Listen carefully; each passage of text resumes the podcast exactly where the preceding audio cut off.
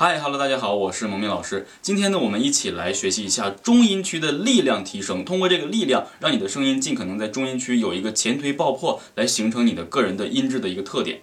很多人呢，在演唱中音区的时候呢，是不用力的，因为什么呀？他可能会认为，到了中音区没有到副歌的高潮部分，我没有必要去用这个力量。但是如果这首歌曲建立在你的中音区的时候，你就应该去拿出力量去演唱的话，那这儿你平平无奇的演唱，就明显没有任何的这个音质的一个突出，可能整首歌曲都平平无奇。那你想，如果中音区应该发力的地方你不去发力的话，那整首歌曲可能也没有什么着力点，也没有什么亮点。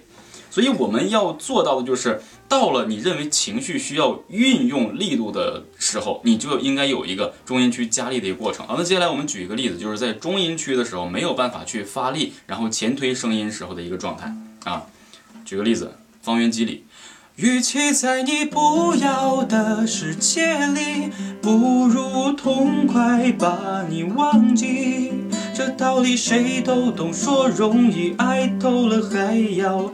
醉意，就是这种，其实就属于一个不温不火的一个演唱形式。而我们真正如果想在歌曲的中音区进行一个特点的提升的话，要么你就气息跟声音进行前推，要么你就是把中音区的一个力量整体的释放出来，不要让大家听起来就是，呃，很很很平淡，然后也没有敢用力。当然，像弹唱还可以，但如果真的跟着伴奏，情绪都上来的话，你的中音区必须得有这样的一个力量。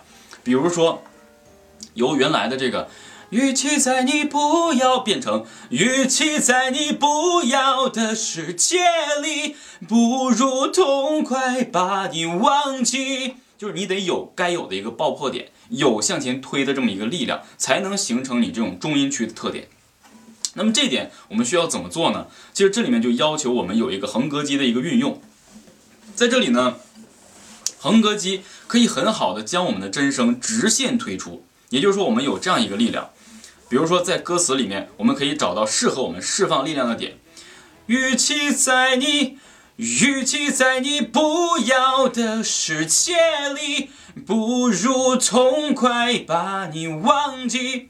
我整个刚才的做呢是比较过分的，希望大家能够看得出来我在哪儿有着力点。但是着力点并不是非常重要的，而是你要如何控制这个力量的发出。也就是说，如果你中音区就没有劲儿了，你到高音区是更不可能有力量的。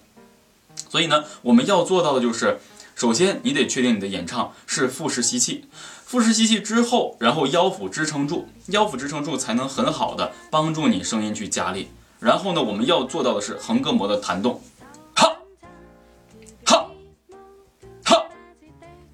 与其在你不要的世界里，不如痛快把你忘记。演唱歌曲中呢，并不要求大家一定得一惊一乍的这样演唱，但是你必须得有这样的一个力度来面对你的中音区，不能整体都平平无奇的。所以像刚才这个通过横膈膜来弹动发声的这个过程，我们也称之为腰腹支撑的横膈膜爆发力练习。那练习方法比较简单，我们练习目的也主要是能够通过这个练习帮助我们的中音区能够最直接的推出。当然，中音区的时候呢，并不要求这个呃喉位的上下改变，自然发生就行。因为中音区主要就是我们呃说话交流的一个过程，或者你比较呃大力量去吼叫的时候，都会运用这个中音区。所以我们的练习呢也比较简单，内容呢我给大家做了几个啊爆破音练习，妈咪咪猫木这几个练习如何练呢？首先我们掐好腰，做这样的练习，妈咪。